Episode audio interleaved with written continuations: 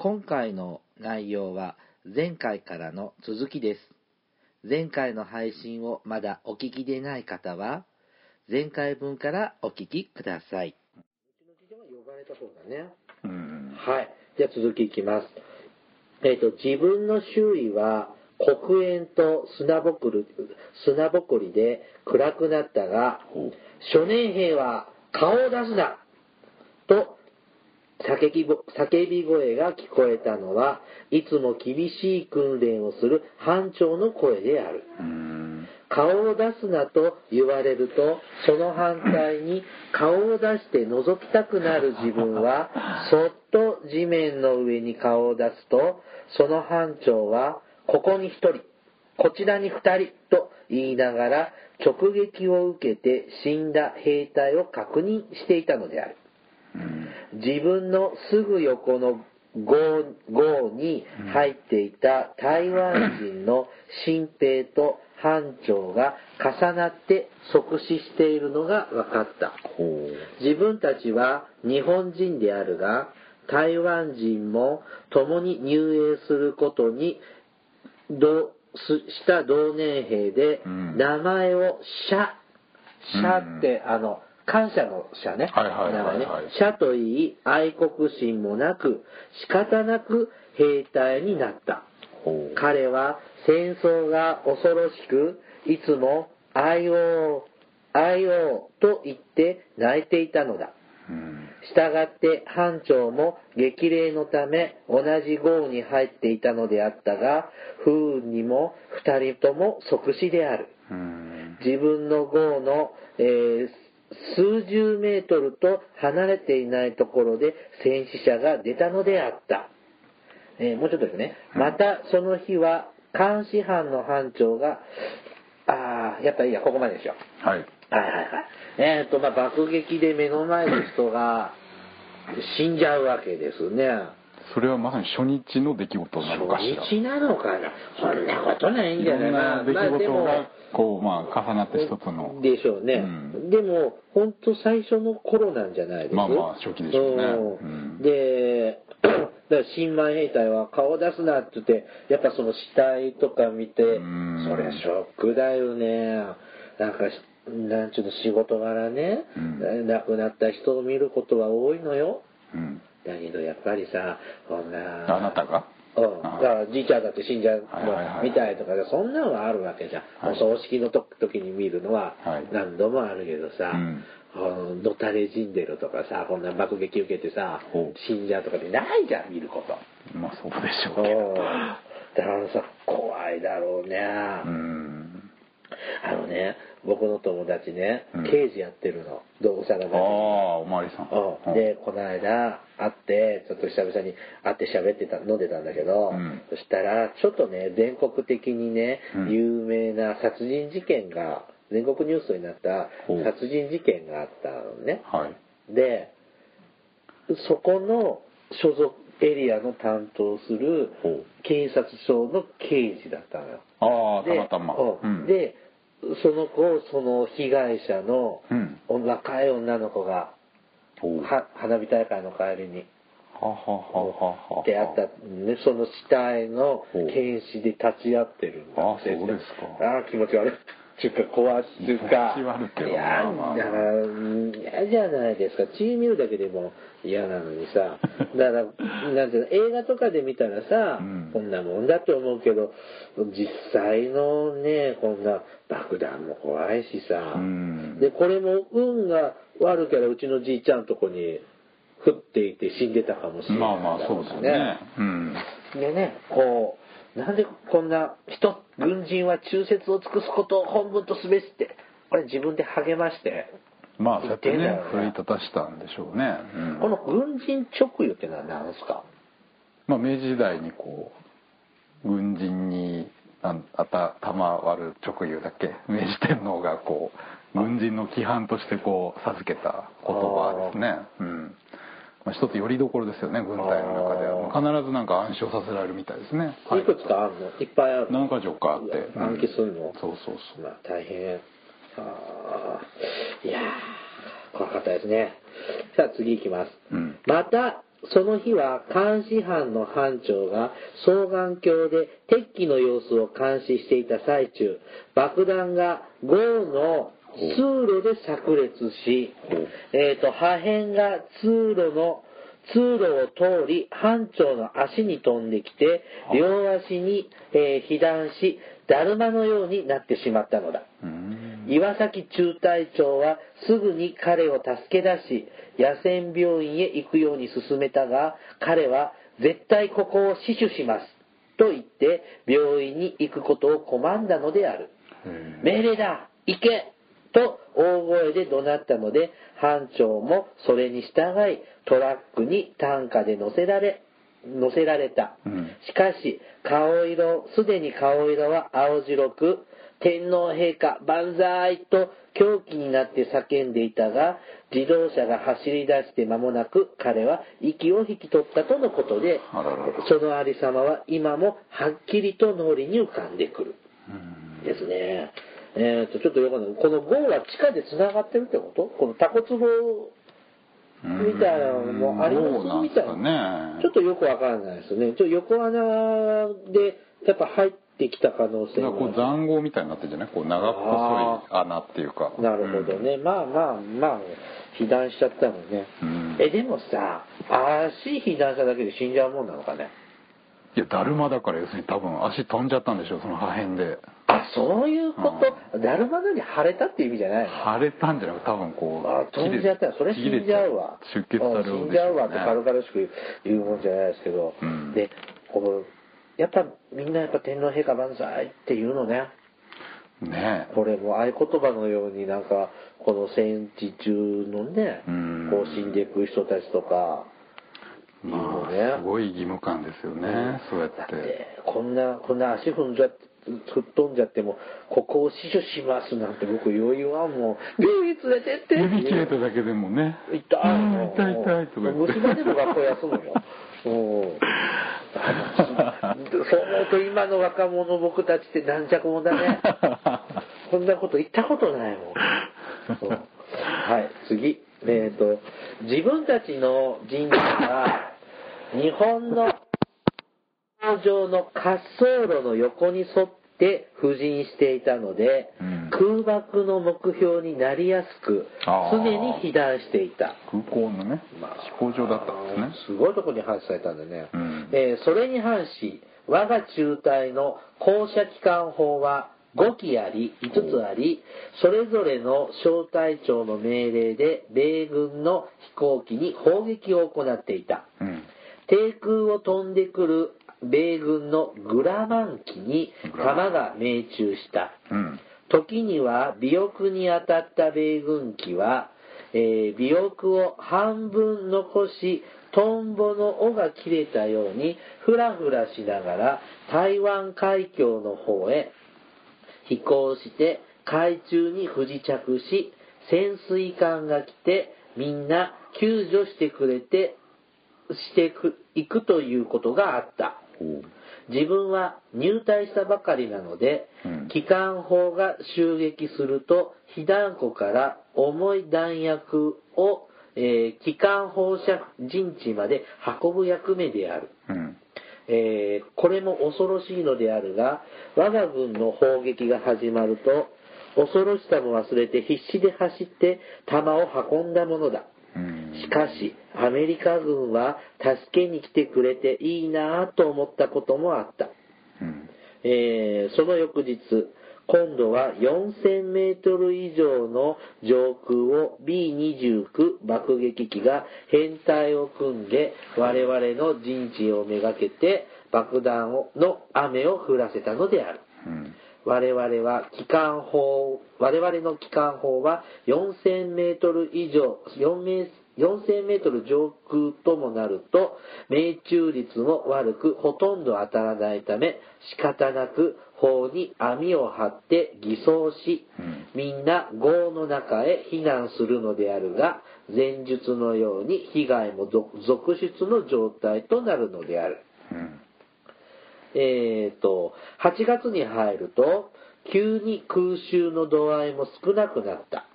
米軍は台湾より沖縄方面に攻撃を目攻撃目標を移したのである。うんはい。ですね。えっ、と、まあ、空襲に遭いまくってる。うんこれ何？こう、ほら、今度の空襲って焼夷弾じゃん。ああまあ家屋を狙ってる場合はね、うん。これ、あのーこういう空港とか普通の、普通の爆弾そうはそうそう軍事目標はやっぱりそうだし空港ほら飛行場は穴開けるのが一番そうだね。飛行機飛ばせないようにするわけだよね。まあ爆弾ですよね。ねこの高射砲っていうのはさ、うん。これ4000メートル届くの？ああまあ機関砲だからね。機なかな関砲ってなんだろう高く飛ぶ大砲？たた大砲の方が要するにまあ口径がでかい方が基本的に高く飛ぶから機関砲はまあそんな基本的にやっぱ低空の飛行機を狙うものでしょうね。グラマンアメリカのグラマン機っていうのが飛んできてたみたいだけど。グラマンは要するにあのこうプロペラ1個の。ああゼロ戦みたいな、まあまあああいうようなアメリカ軍のうん。やつね、はいはい。で B29 ってバカでかいあれはね4発ジャンボ機みたいなやつでしょこんなんでしょうんいやーここの爆弾降り注ぐ中爆弾を運ぶんだよね。弾を運ぶんだよねうちのじっちゃんはね。ああそうよね。うん。詰めるあの装填するためにね。でそんなの転んでその爆弾爆発したら自爆みたいな。そんなことはいない。やーまあまあ。それは、まあ、なくはないでしょうけどねで僕もねこれもよく覚えてるんだけどこうアメリカ軍の方は墜落した飛行機不時着したら、うん。アメリカ軍は助けに来てくれ。るうんほうほう。ほでいいなーって言ってるわけ、ううん。日本じゃ助けてくれないのかな。うん。でも、いやーね冷たい。冷たいっていうかもう必死なんだろうねねまあ、考え方の違いで、うん。アメリカなんかはやっぱりこうパイロットの育成っていうのはすごい時間とお金がかかるから飛行機を捨ててでもまあパイロットを助ける。うん。飛行機はまあ言ってみたらいくらでも作れるわけじゃん。はい。日本人はほら結構逆でやっぱり武器は天皇陛下からもらったもんだからお前は死んでも武器を持ってこいっていう考え方だしね。その辺が如実に。なるほどね。で、えっと、8月に入ると、急に空襲の度合いも少なくなった。これ20年の8月なんだろうか、10 19年の8月なんだろうかね。沖縄戦だともう8月終わってる出るよね。20年の4月から6月ぐらいだよ5月ぐらいねの。竹縄ですねね、ちょうど今ぐらいの季節だもんね。だから、そのギリギリまでアメリカは台湾も攻めてたの？うんまあそうですね台湾まあ当初結構台湾か沖縄かって日本側もね。迷ったりしてましたからうん。だってあの三重にも上陸する可能性もあるからあの辺もああ海岸線ねあの日本でもしあのねネットの電子書籍で、うん。あの伊勢戦時中の伊勢神宮ほうほうほうほう。のあの思い出の、まあ、多分新聞記事とかそんなのを電子書籍化したやつをこの間はい読んだんだけどその昭和20年夏夏に向けての頃にそのやっぱ三重県の志摩半島と渥美半島にもうん。第135師団うん。最後の師団だったらしいね太平洋戦争中に。なんか編成された、うん。がこう配置されたって本土結成に備えてって、うん。でそのまあ本土結成になってくるからその三種の神器？はいはいはい。で伊勢神宮にはなんだっけ八田の鏡だっけ？なんだっけ？なんか鏡ある銅鏡で、熱田神宮は草薙の剣があって、ね。で、皇居には勾玉があってね。はいはいはい。で、あの、それを引っ越しさせなきゃあーいけないのなるほどね。で、あの、熱田神宮の草薙の剣は、岐阜県の飛騨の飛騨の方に一宮に疎開させた疎開させたんだよね。で、伊勢神宮のはどうちょどっか移さなきゃって言ってる間に終戦になった。うん。だから、あの、その本土結成に備えて、その島から渥美半島にうん配置されたのが、そのアメリカ軍に対する防衛とうん伊勢神宮を守るのも役割を課せられたんだよっていうようなのをちょっと読みました。昨日。あ昨日昨日読んでたの。あそうはーって思って。はいはいうんであったんですよね。はい。えっ、と、で、この後ですね、おじいさんのこの回想録は、8月15日、昭和20年8月15日を迎えていくので、それは過去の放送回で言っている、喋っている。からは前のお話になるんですねはい。はいはいはいこれで全部、つながることです。なるほど。なったわけですね。はいはいはい。ちょっと改めてこう読むと、すごいね、戦争も経験してさ、うん。こう、景気のいいのも経験してさ、で、老後の年金はバリバリもらってさ、なんかまあね、その戦争上大変。こうなんか改めてこう見ると皆さん苦労もいやーまあこ。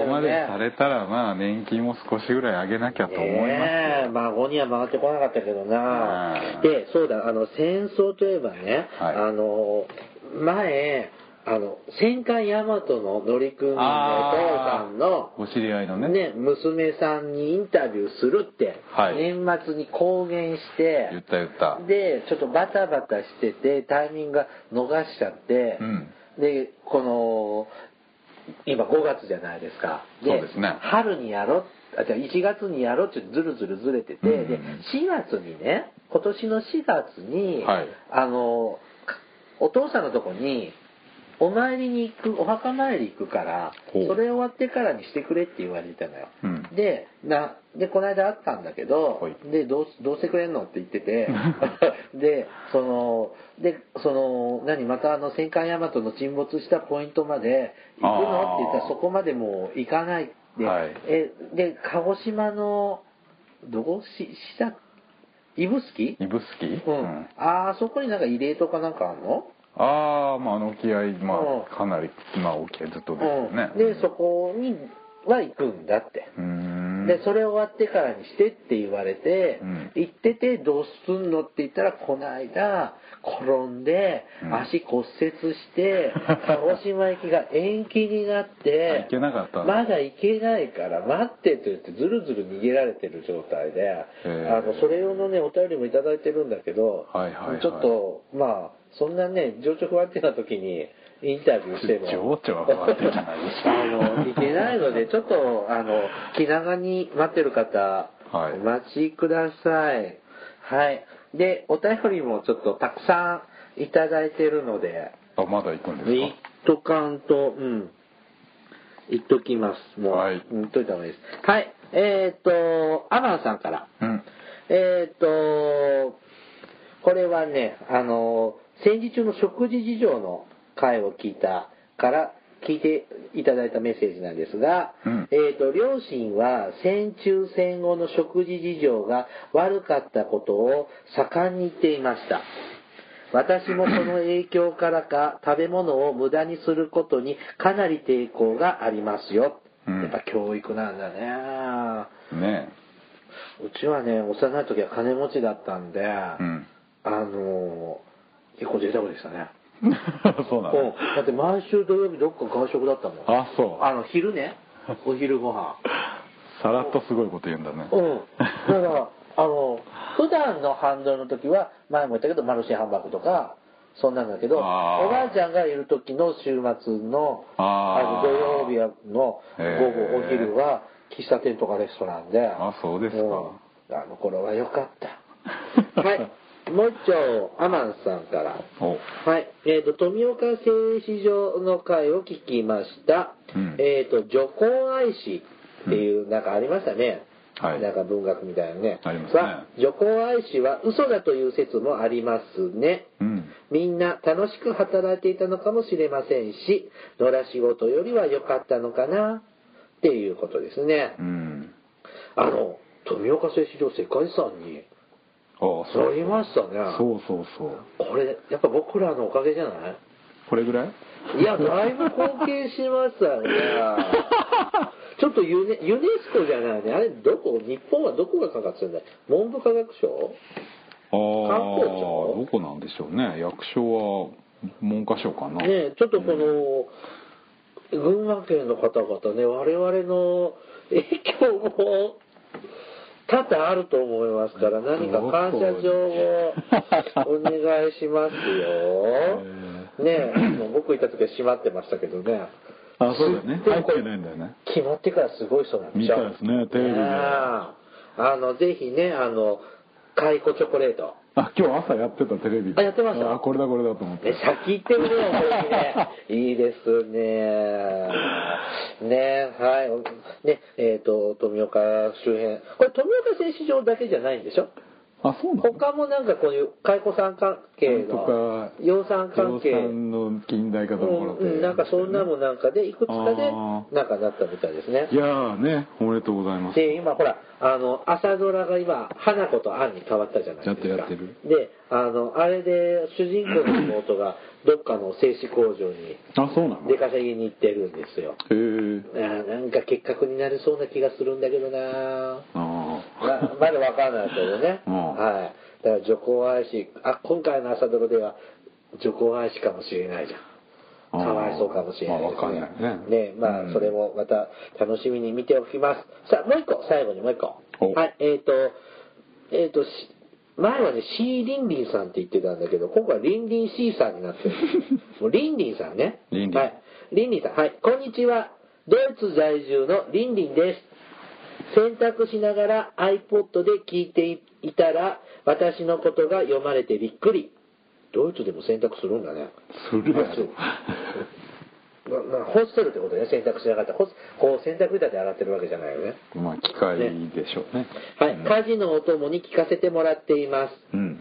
えー大抵何か飲んでいるのですがお酒の席で仲間が歴史談義に講じているのを傍らで盗み聞きする感じで聞いています。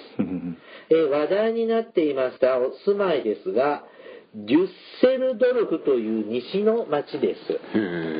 日本人が多い町で住みやすいところですよ。うん。クララのフランクフルトは以前仕事で住んでいました。へえ。おおすごいフラフランクフルトってドイツの中部ぐらいなの？ライン川の。いやかなりあれじゃないの？オーストリア寄りじゃないの？西東寄りなの。でデュッセルドルフはフランス寄りってことですか？なのかね。ね日本人多いんですってどうなんでここ日本人が多いんだろう？企業が多いのかな？ああまあなんかお仕事関係なんですかね。なんでしょうね。うん。ねで、えっ、と、ビールは水より安いですね。製造、製造、じゃあ醸造所、ほど増上、あう造醸造。造所所なんて行くと、わんこそば的におかわりができちゃいます。へえいや、いいなぁあかなりどっちも西ですね。ライン川の上流にフランクフルトで下にデュッセルドルフ。あーベルギーの近くなんだよね。ベルギーとかそうやね。フフランス寄りの方ですねルクセンブルクとか、うん。あら素敵。チョコレートうまそう。さあえー、と続きね。ヒトラーの話をしちゃいけないのかって僕たちちょっと喋ってたドイツで今も。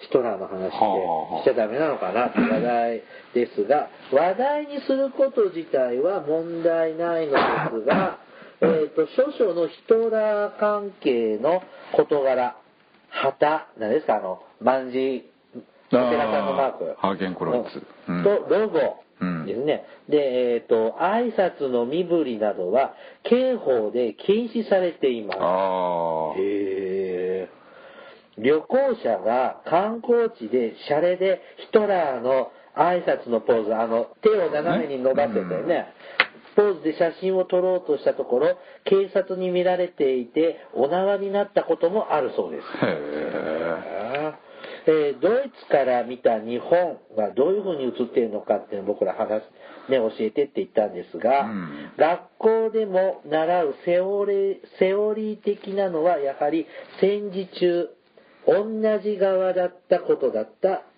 ことじゃないでしょうか。うんうんでそれ以前についてはです。だ第二次世界大戦は同じ仲間やったよっていうぐらいで、はいはいはい。それ以前については侍や忍者などのイメージはあるけれどもそこ止まりですかね。歴史も文化も理解はアジアで一色単って感じですかね。うん。で、えーとドイツには仏教ラブ仏教ラブな人たちなんかもいますが個人的にはファッションの一部という感じがしています。うん。私が未だに違和感なのが、ブッダのデコレーション。うん。ドピンクだったり、真っ青だったりと、えぐい色がよくあり、しかも頭だけ。はあ。初め見た時は、ブッダが晒し首にされていると、度肝を抜かれました。あの、画像を送ってくれたんですあが、これがうんあこれ紫晒し首とこれ、なんつうんですか、あの、メタルコーティングっていうの？紫のね、おもちゃの紫すの。ごいね。これ、怒られないのかな？うん。でも日本はさ、逆にさ、キリスト教とかのさ、うん。ああいうの、こんなおもちゃみたいな、テッカテカのキンピカピンとかメタリックにしたりしないよね。うん。なんか、やっぱヨーロッパのセンスなのかな？ねうん、でもこれいろんな色並んでたら、でも本当皆さん、あの、お釈迦さんの首だけの大きいものですよ。これどれぐらいの大きさなんだろうね。でも10センチぐらいありそうだね。花が横にあるからまあそれねね2 3 0センチあるんじゃない、ねこれいろんな色、レインボーカラーで並べたらちょっと、オブジェって感じだね本当に ね、なんかそんなもん。さ、さ、もうちょっとあります。はい。えっ、と、ベルリンの壁崩壊から25周年なんですね。うん実は、えっ、と、このリンリンさんの夫さん、ご主人は、東ベルリン出身で、そちらの実家に行くと歴史を感じさせられるものに出会えたりします。うん例えば当時のドイツの地図。壁の向こう側は記述なし。だから東ドイツにいたんだから、東ベルリンにいたんだから、西ベルリン側は真っ白なんですって。うんうんで、車の座席下に隠して、当時東になかったものをこっそり運んできたとか、スリルのある昔話も聞きました。うんはいえーこれからもゆるい感じのお二人の配信楽しみにしています。それでは、アウフビダーゼン、アクセントがアウフビダーゼうんン、ビダーゼンですって。はいありがとうございます。ありがとうございますね、この東ドイツってさ、あのーまだ冷戦当時の時だよね。もちろん冷戦当時の時だよね。うんそのそうですねそのなんていうのベルリンの壁ができた頃はその地下にトンネル掘ってなんか脱出したりとか、物資を流したりとかっていうけどそれはこんな最近中冷戦最後の頃もうん。ずっと続いてたのかね、ああどうなんですかね。ちょっとしたものなんかこうやって西に買いに行ったりしてたんですかね。いけるの？いけるの？うんどうなんだろうね。それがどの辺かどうやって流れてくるんだろう。うんでもさあのなんとか門ってあるじゃんドイツベルリンの。ブランデンブルク門。あそこの向こうから西ドイツ見えるんでしょ？ああ見えますね。うん。かかあそこは壁になってないんでしょ？あのまああの辺壁ですよねでもずっとずもっとね。まあねもうでも四半世紀前なんだよね。25年か。そうですね。ねまたね冷戦みたいななんかなってきそうですけどね。ああロシアがねちょっと今うらうらしてますけど。ねどうなんだろう。ほらうちらはさ遠いヨーロッパの国のうん。出来事みたいで、ううんわーなんか大変とかやばくないとかって感じるけど、うん。今のそのクリミア問題ってドイツフランスとか EU 諸国とえらい揉めてるじゃないですか。ねやっぱり古くからあの辺っていうのはこうヨーロッパの利害が対立するところですよねね19世紀。今どういうふうに報道されてるんだろうね。うんねちょっとまた、じゃあ、レポート、リンリーさん、お願いします。あだって世界史になるもんね、これ世界史のね、でも歴史に絶対なるもんね、このクリミアの半島のねうん、問題ってね。はい。じゃあね、えっ、と、そろそろ終わっていきましょうかね。はいえっ、と、おもれきではリスナーの皆様からのお便りを募集しています。お便りテーマは、あの時代に行きたい。えっ、と、おすすめの歴史漫画。はいあとなんだっけ、大河ドラマの思い出。うんあと、おすすめのお城。